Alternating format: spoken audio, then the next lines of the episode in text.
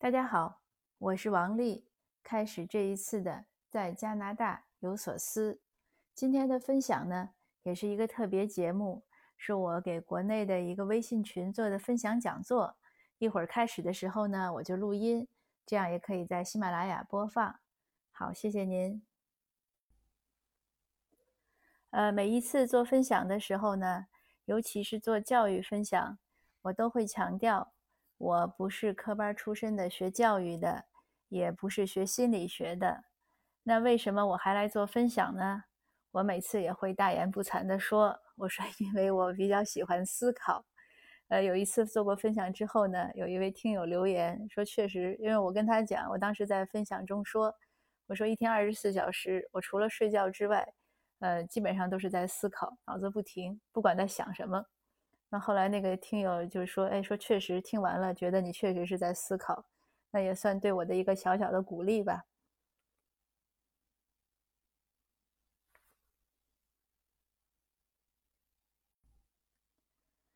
呃，那这个为什么来谈教育呢？我也是移民到加拿大之后呢，开始，呃，有有一个有两个，就是利于我来分享教育的吧。一个是因为看到了这边的教育，所以有一个对比。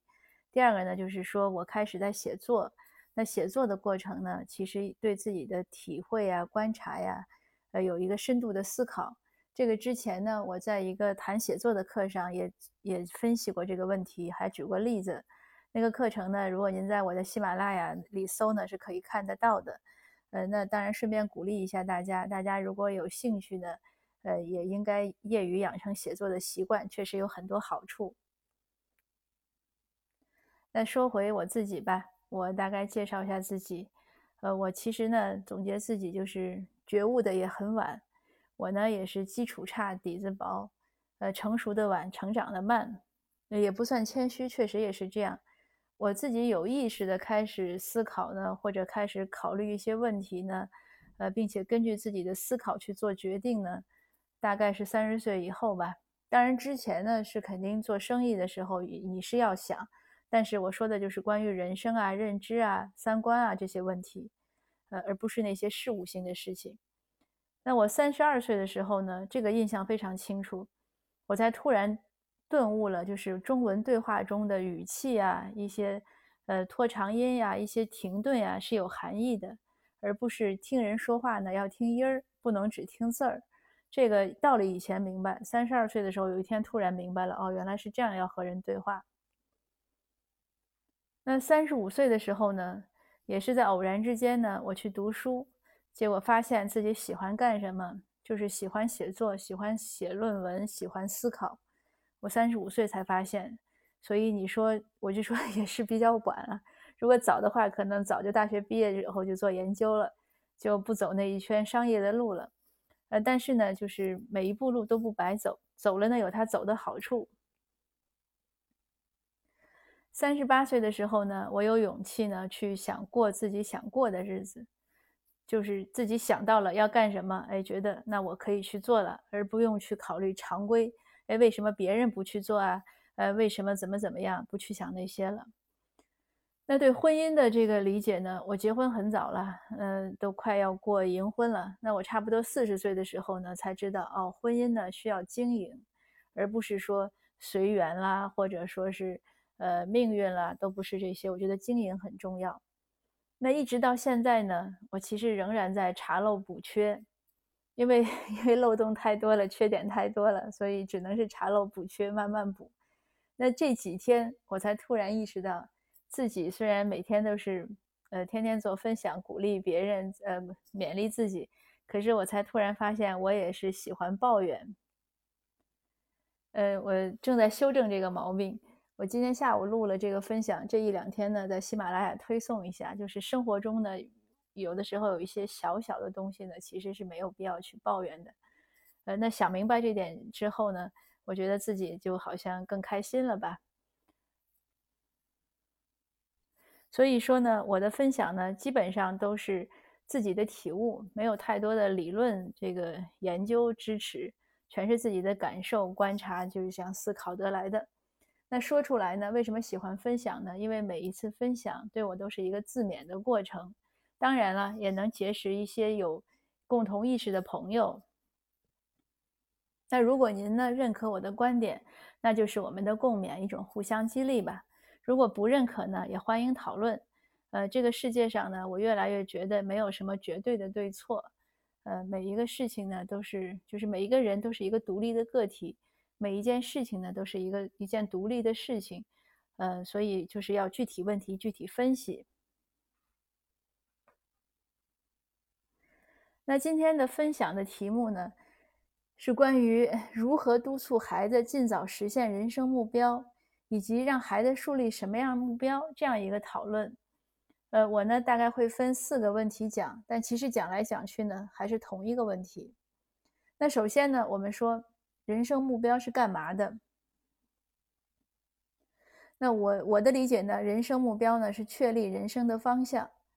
呃，那我接着就要问大家，就是说，嗯，你怎么给自己孩子去树立这个人生目标？大概会有哪些？内容对吧？那我想到的呢，就是，哎，呃，让孩子成为什么样的人呀？呃，具备什么样的性格呀、爱好呀？呃，学什么专业？将来上什么大学？做什么工作？在哪儿生活？找什么伴侣？就大概吧。可能很多家长大概是这样的一些想法。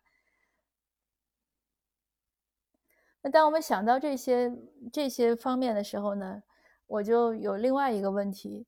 就是不知道大家有没有想过，这些内容是不是有一个顺序？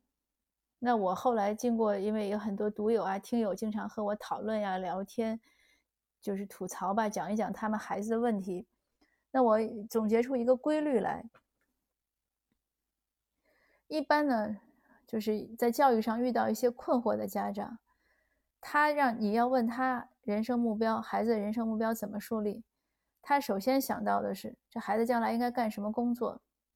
那为了干什么工作呢？就可能是学什么专业，然后可能过什么生活。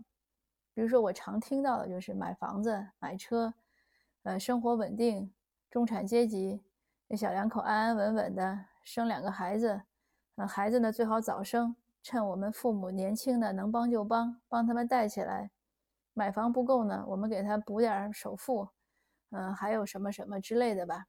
呃还有有的人想的比较细，呃，将来找的那个另一半呢，别太远，太远了过年去谁家也是问题。最好南北方呢也统一一下，都是南方或者都是北方，这样吃饭呢没有矛盾等等。那这里面呢，我觉得有两个有两个，就是我我看到的不足吧。第一呢，呃，我认为他们可能是把这个顺序想错了。我就会问他们，我说你们没有想，呃，孩子这个，呃，这个性格呀，是成为什么样的人呀？这些是不是应该在前面？这个可能很多教育上有误区的或者有问题的家长，他们很少想。那另外呢，还有个问题就是，很多呢，可能家长都没有想到这一点。他还有人想到的就是什么？这也是个统一的答案，我经常听到的。你说你希望你孩子长成什么样的人吧？就会说。外向开朗，那为什么呢？能闯荡呀，呃，能去做事情呀，能做生意啊，呃，然后胆子要大，要勇敢，呃，为什么呢？要会保护自己，不要吃亏。这些呢是我常常听到的答案。那后来我就总结，凡是这样的答案和这样问题顺序的这种家庭呢，就是家长呢，呃，也常常会遇到教育上的问题。所以呢，我我提这些问题呢，其实它是 open 的，就是没有标准答案，那就供大家想。我们每一个人，如果我们问自己，我们要给孩子确立什么样的人生目标，我们会有什么方面能想得到？这是第一。第二，我们这个想到的这个排序是什么一个排序？那还有呢，我们可以深入的再想一想，无论我们想出来三点、五点还是十点、八点，我们有没有冷静的想过，我们给的答案中？究竟有哪些是我们做家长的能干涉的？哪些不是应该我们管的？就是哪些是你管不了也不该管的？然后哪些呢是我们能管、能干涉，但是我们应该怎么去管的？还要再问问我们为出于什么样的目的？我们为什么要孩子有这样的人生目标和方向？那我觉得这些就是我刚才讲这些东西绝对没有标准答案，也没有什么道德评判，也没有什么高下之分，没有什么优劣，说哎你这样想就对我那样想就不对，我觉得都不是这样。就是我们把这些问题自己想清楚之后呢，你的答案自然就有了。就是哎我出于什么目的管，想明白了，你就知道什么东西可以管，什么东西不可不用管。呃，至于能管的东西呢，你就能想出管的方法，所以用这样倒叙的方法，就把这些事儿自己想清楚了，也不用去和人讨论，因为你想清楚了，你会做了，你自然而然就做了，这个没什么问题。你讨论的时候，只是自己有疑惑的时候，有困难的时候，对不对？这些事儿事儿想清楚了，那你至于说，我就给我孩子就设一个目标，那是自己的选择，你也知道怎么怎么设。出于什么目的设？设了之后应该怎么引导？这个就水到渠成了嘛，就不是个问题。那我们接着再讨论下一个事儿，就是我们为什么要给孩子设立人生目标？我想这个这个问题的答案可能也很统一。绝大多数家长管孩子、教育孩子或者给孩子设立目标的最终的目的，就是为了让孩子将来能过上幸福的生活。对不对？那我们接着就有下一个问题：什么是幸福生活？这也绝对是一个见仁见智的问题，没有标准答案。因为每个人对幸福的概念呀、标准呀、体会呀和这种感知的能力呀都不一样。同样的，还是那句话，没有什么道德评判呀、高下呀、优劣呀、什么成功失败都没有。一个人。我们抛开宗教来说，就是在人世上生活一辈子。从现在医学的观点来讲，来之前你可能是细胞，是碳水，是什么碳、氮、氧、氢各种元素；走了之后又化解为各种元素，就消失了。那这一辈子呢是不能复制的，所以呢，我觉得也也不需要比较评判，因为每个人来的这个状态都不一样。那每个人呢，就是说到了那。有一句话就是，每个人内心对痛苦呀、对快乐的体会，这种尺度自只有自己能决定。对幸福也是同样的。有的人，你像我，我我的这种幸福的这种或者快乐的这个点就很低。任何一点小事儿，我都会觉得高兴。你今天我上午出去，下了一星期雨，天晴了，正好我们这边秋天嘛，嗯，开的开车在路上，天很蓝。然后白云悠悠，就是秋高气爽吧。树边的这个路边的这个树叶呢，五彩斑斓，色彩缤纷。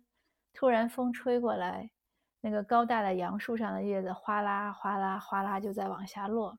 那一瞬间，哎呀，我觉得就是一句话：人间值得，觉得太美了。就是那个状态，我觉得非常好。一直到现在，当我和您讲的时候，我还是可以体会到那种快乐呀，呃，那种安逸呀。那个幸福满满的感觉，但是可能对很多人讲说这不是司空见惯的吗？这有什么幸福的呀？所以每个人对这事儿的感觉不一样。那我再举个例子吧。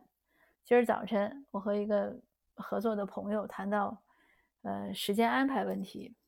他呢做饭特别舍得花时间。呃，比如说他昨天下午，他我给他打电话要找他说事儿，他说不行，现在我在外面买菜，买了两个小时菜。我说你在买什么菜呀？这个我去买菜二十分钟。他说：“哎呀，我们家今天要吃鸭血粉丝汤，这个里面呢要放这个鲜的鸭血，还要放新鲜的那个鸡鸡的内脏呀，什么什么。”他说了一些名词，但是你知道，在国内可能很容易买到，可是在加拿大这边呢，这种东西很少，所以他不知道跑了多少个店才买到，然后回去做饭。他最后最后我跟他通上电话是晚上九点钟。那就是从下午至少三点到晚上九点，六个小时，他在做一顿晚饭。那今天我们就在讨论这个事儿。嗯，他说呢，我觉得全家人吃一顿丰盛的晚餐呢，是幸福生活不可少的，是文化，是必须的。我说对，我赞同。嗯，但是什么是丰盛呢？我说那有蔬菜，有蛋白质，有主食，对吧？有汤呀，有粥，就有干的，有湿的，我觉得挺好。哎，他也赞同。他说我们家吃饭就是这样。可是呢，我说你看。你要是我，我就没有心情去花那么多时间去买那个鸭血，没有我就不做了。可是对于他呢，他就是要做一道像样的菜。既然家里人想吃，那我就好好的把它做出来，这就是他的幸福感。但是你换回来让我，我要花这么多时间去买菜做饭，那对我来说就不幸福。这是个非常简单的例子，所以就说，那我说什么是幸福？说的空泛一点，就是过你想过的日子。那什么是你想过的日子？就每个人的答案不一样了，也肯定不一样，而且应该不一样。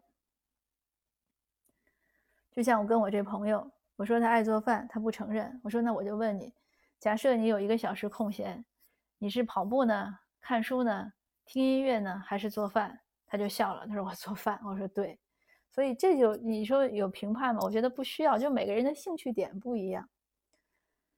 那这样呢，就是我们知道了每个人对幸福不的概念不一样，所以家长呢，你要教育孩子，你想让孩子过幸福生活的时候呢，先要问问自己，我们觉得什么是幸福的生活？问这个问题前呢，还要再问问自己，你觉得什么是幸福？还还不是最要紧的。首先是你确定你感觉到幸福没有，这才是最重要的。为什么自己说呢？这样说呢？因为比如说，有的人说我不幸福，那是因为我钱少。我要是百万富翁，我就幸福了，是这样吗？那没准你真是百万富翁了，他还不幸福，为什么呢？他可能是个爱抱怨的人。就像我说，我比如说觉得自己爱抱怨，你这个。别人给你煎个蛋，你说这个蛋应该是煮的；给你煮一个鸡蛋，你说这个蛋应该是煎的。对你这个事儿总是没有，它没有百分之百，没有完美嘛，对不对？就是你说给你一百万，这一百万你要去赚钱，对吧？你要去去赚，那你赚钱是不是很辛苦？那你就知道你为了赚钱付出辛苦之后，你就幸福了吗？那个苦不是不是很多人都能吃的，那个苦是很少人才能吃的。所以你看，有的人有钱。那个基本上都是，这个怎么说呢？除了我说，除了很幸运是天上掉馅饼或者买彩票的，绝大多数有钱人他赚钱的那个过程不是一般人能能承受的，这个一定是这样。你像我当年做生意，我为什么后来不想做了？一个原因就是我不想去喝酒和订单的可能性。但是你话说回来了，你做生意，你在商场上应酬，你没有饭局可能吗？那不可能，对不对？然后你饭局的时候大家都喝酒，你不喝酒，这个其实难度也蛮大的。所以这些事儿就是，就是你一定要，所以我说一定要你知道什么是你体会到了幸福，你才能有把握的跟孩子说，孩子你就过我这样的生活，我知道这样的生活是幸福，这才是靠谱的，而不是你预想的说，哎呀，我今天婚姻不幸福是因为我老婆不够漂亮，我要找个美女我就生活幸福了。你真找个美女就幸福了吗？我觉得也不一定。所以好多事儿都是这样，或者有的太太觉得我不幸福，是我先生不能赚钱。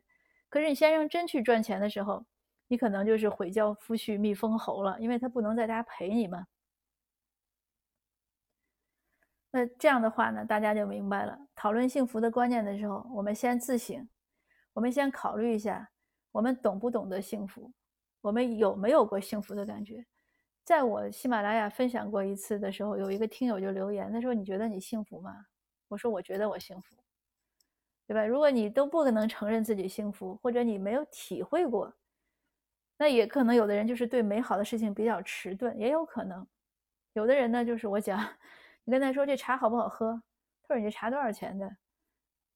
对，这这就我确实遇到过这样，有个有个哥们儿送我茶叶，他说我告诉你，我这茶是好茶，一万块钱一斤的。我说你喝过没有，对吧？你要真的懂茶的人，你不是这样说一个茶的，你要说这个茶是什么茶，怎么怎么好，这是懂茶。或者说买衣服，有的 lady 我也遇到过这个情况。我们在学校门口等着接孩子，有个妈妈过来穿一个新的衣服，他们风衣确实挺好看。说哎，你看我这衣服好不好看？那我们正在这组织语言要夸他的时候，他说我这风衣两千块。那你说你这个是，这是你美的标准吗？所以这些事儿我们自己要想清楚了，才有资格去指导孩子过什么样的日子是幸福的日子。这个时候我还要讲一点，就是其实这种对幸福的感知、对美好的感知，这个就会是或者说我们懂得欣赏生活，这是家长的一种态度，也是一种能力。当我们具备了这样的态度、能力，有这样的心情的时候，有这样的思考的方式的时候，我们自然而然会传递给孩子，而不是去扼杀他。比如说，你带孩子上去就去上辅导班吧，赶路匆匆，孩子说：“哎呦，妈妈，我要看到路边这有一个蝴蝶。”说：“看什么蝴蝶？赶紧走，迟到了。”这个这种事情很常见的。说孩子去买菜，孩子说：“哎，我想去挑个西红柿。”现在有的家长就说：“不要挑，你又不会挑，怎么怎么样？”一堆话，就是你把他这些枝枝节节全部扼杀了之后，然后你跟孩子说：“你去爱生活吧。”孩子都不知道生活是什么。那我们就总结出来，就是我们去观察，比如说一个家长爱抱怨呀，或者控制欲强的家长呀，或者不知足的家长，和那些懂得感恩、懂得欣赏、懂得包容的家长，这个养出来的孩子的性格呀、特点应该是不一样的。那孩子呢，从家长身上就是言传身教，他的诉求也不一样。你如果只是用。金钱去衡量生活，那孩子学会的也是这些，因为孩子确实是张白纸，他所有的这种观念获得都是靠自己的观察和经历和体会。你给孩子买个礼物，哎，儿子，你喜不喜欢这个东西？两百块，那孩子可能就会有一种联想，或者两万块，那它好和不好，他就会跟价格有一个联想。当然，价格是很重要的一个因素，因为这个。犹太人就讲说，钱是这个世界上很重要的东西，但是犹太人也说它不是最重要的东西。所以，我们是希望孩子有一些金钱的观念，呃，不要以为都是大风刮来的，呃，出去买东西不知道一块和一百的差别。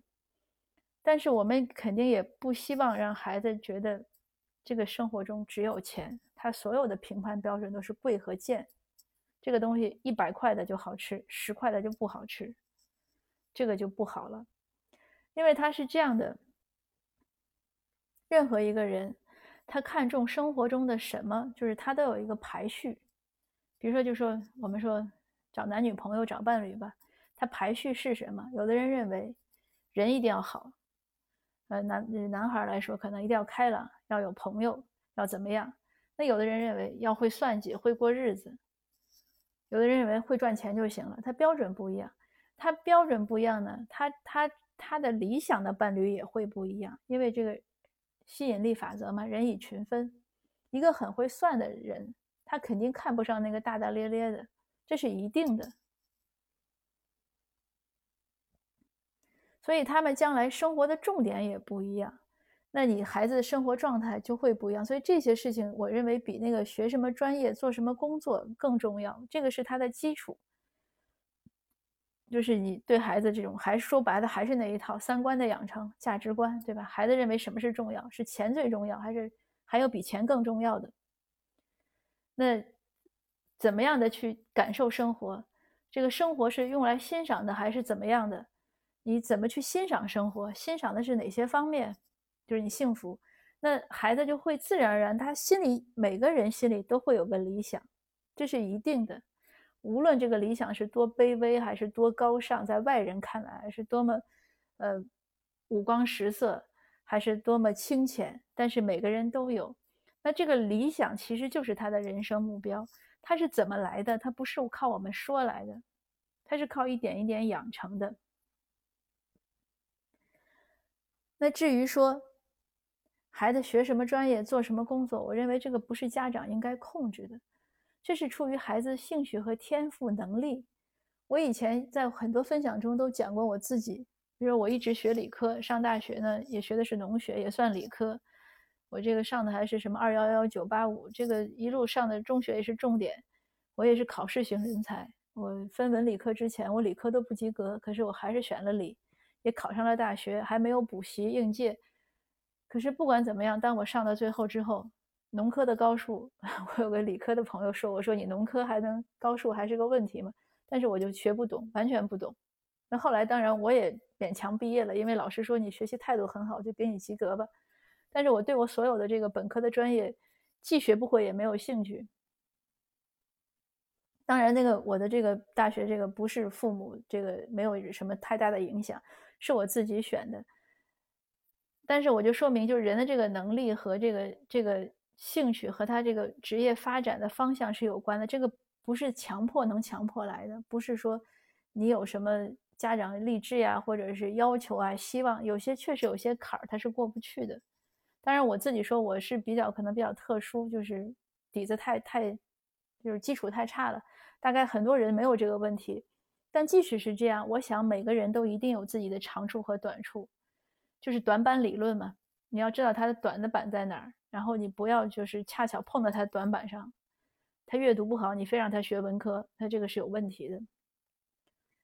另外呢，就是抛开这些吧，就是大家如果都是 average，都是普通人，没有像我这么弱弱的表现的时候，抛开这些，孩子报大学的时候，他已经十八岁成人了，他应该是他的自主的一个选择。为什么呢？因为这是他的人生，他要去建设。他要去规范，你不要给他放到一个方向上。你说行，你从南开吧。他有天发现我不想往南开，他怪谁呢？你要让他自己选，至少有他自己的自己的这种观念在里面。他说啊，南和北，那他自己可能也想，我想选南。他错了，他他他心甘情愿，因为自己选的路，就是他在往回修正的时候，他的心态是不一样的。这个都是人之常情，我想大家想一下都明白。工作呢更是这样，那工作的时候又是过四年了，二十二三了，读不读研怎么样？读读什么专业？这些去哪儿发展？这都应该是孩子自己的事情。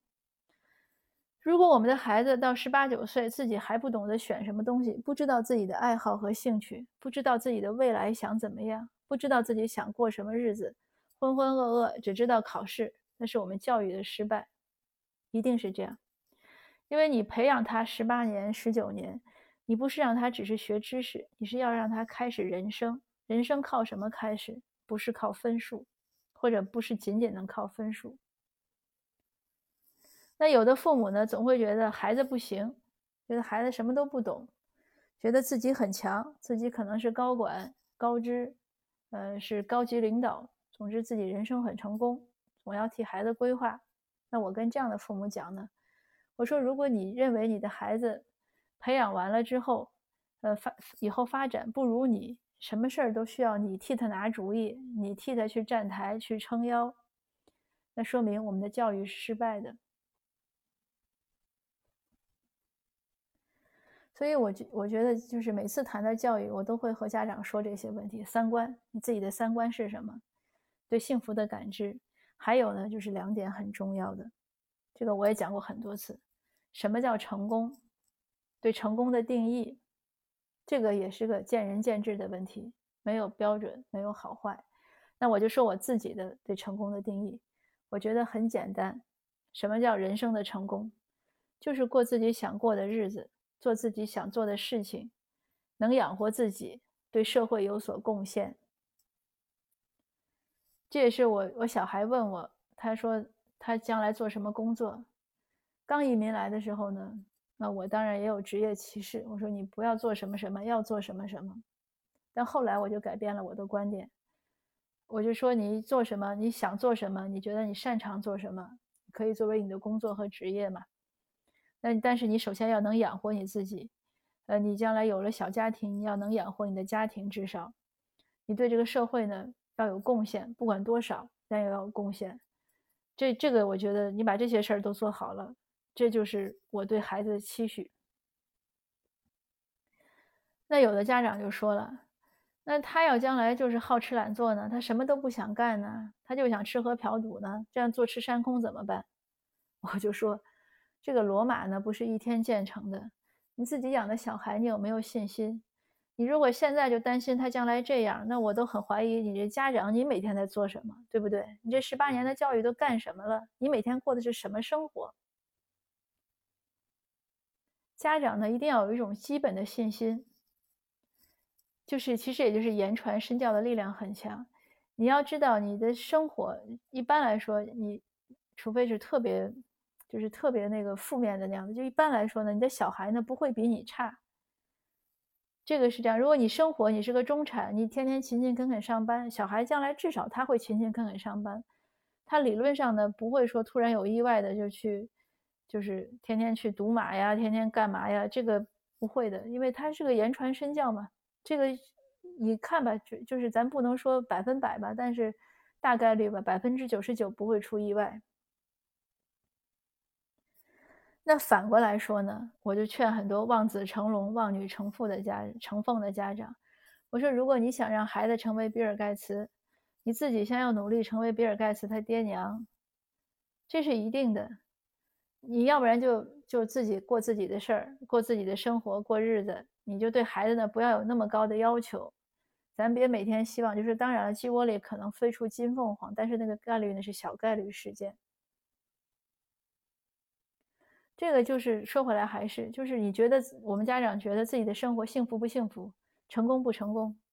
如果觉得不幸福不成功，那我们就要勇于去改变，而不是把期望放在孩子身上。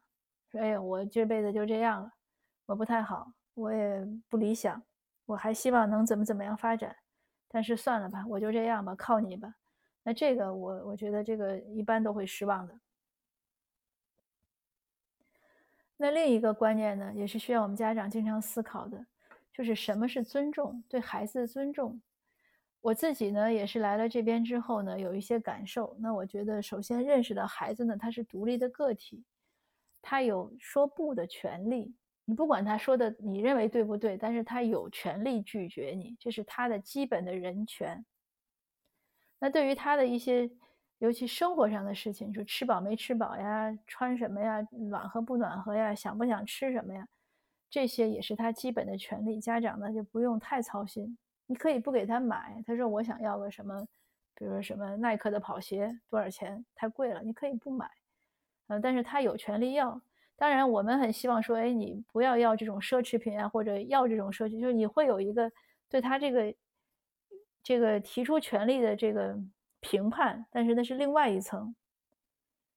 可是当他提出权利的时候呢，我们应该有意识，就是说他有权利提出来，不要说说句话，我们马上觉得大逆不道，你怎么能说这样的话？这怎么怎么样？然后一顿批判，嗯，这个可能是有问题的。那还有呢，家长呢要收起施恩的想法，这个我也讲过很多次。因为孩子来到这个人世呢，不是他们求我们带来的，是这个完全是个意外的。就是即使我们想要孩子，最后来的哪个孩子，这也是个意外，因为不是人人能控制的，对吧？不是说我们想要个哪个孩子定制了一个他来的，他完全是个自然的偶然的事情。那这个孩子来呢，因为有了孩子，我们才成为父母。那成为父母，我们才能享受这种做父母的快乐。所以要把这个事情想通。呃，就不要觉得是我养了你，生了你，付出多大代价，辛苦怎么怎么样。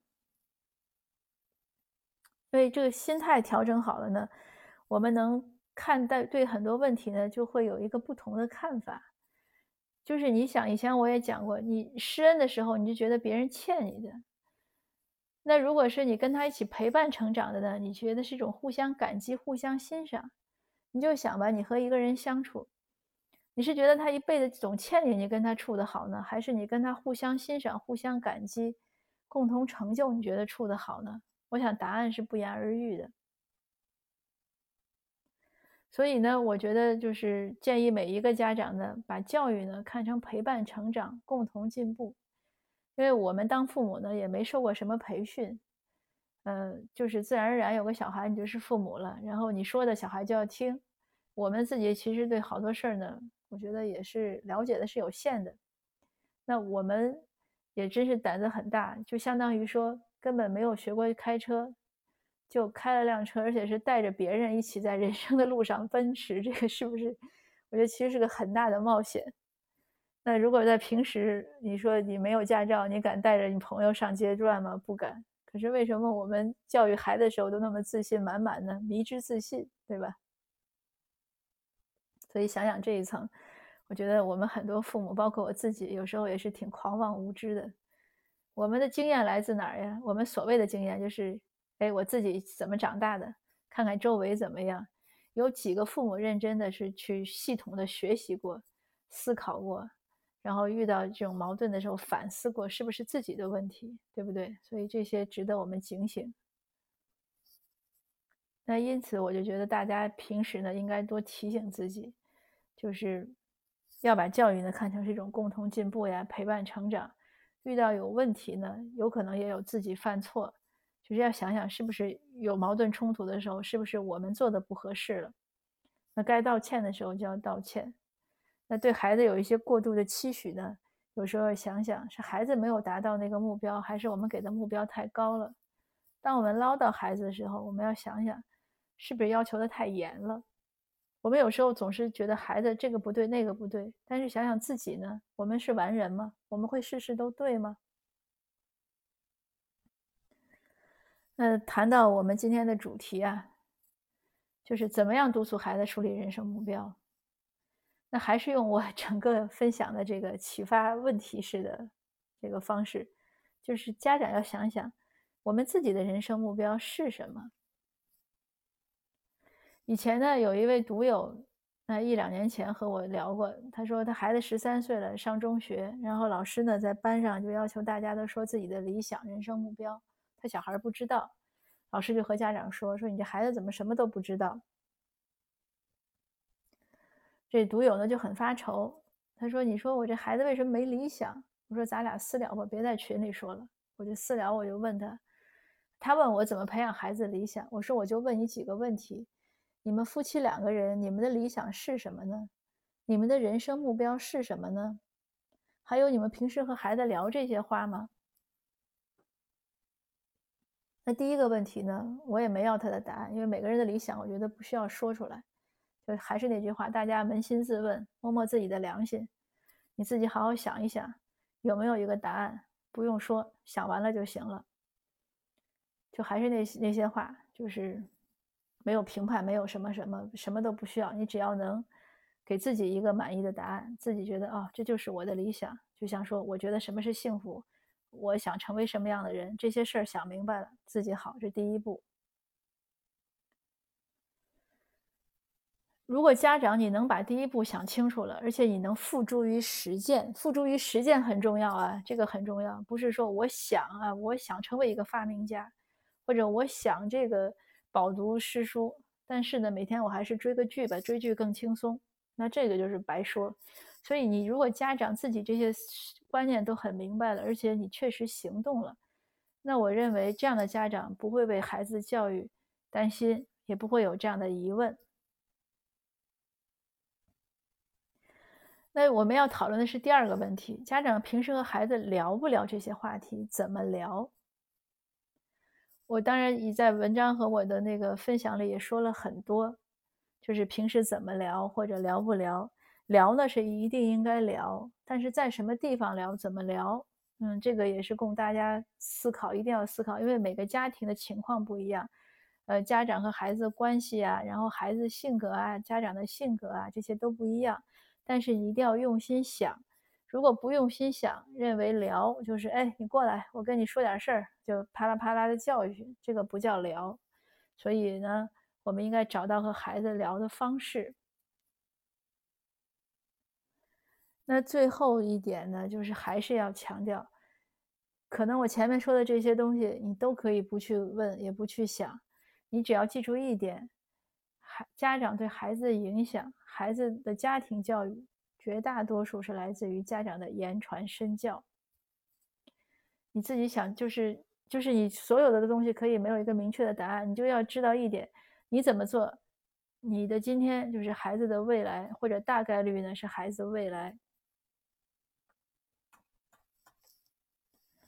其实我讲的这些呢，我觉得也不用说针对今天这个题目了。